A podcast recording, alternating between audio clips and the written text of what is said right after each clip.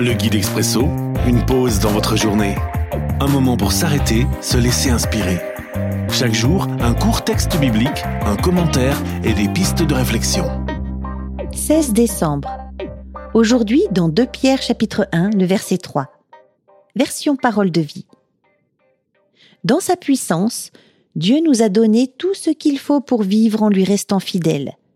En effet, il nous a fait connaître celui qui nous a appelés à participer à sa gloire et à sa bonté. Tout en quitte. Une réflexion de Jean-Claude Corman.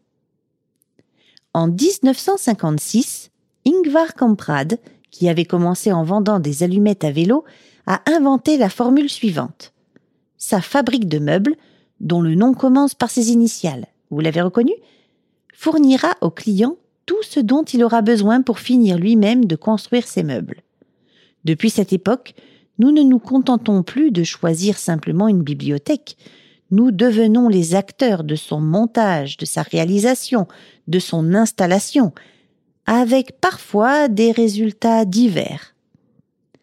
Dieu aussi nous a donné tout ce qu'il faut pour notre vie, les éléments, les outils, le plan de montage.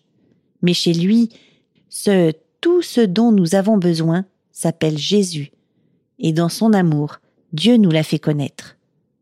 Prière.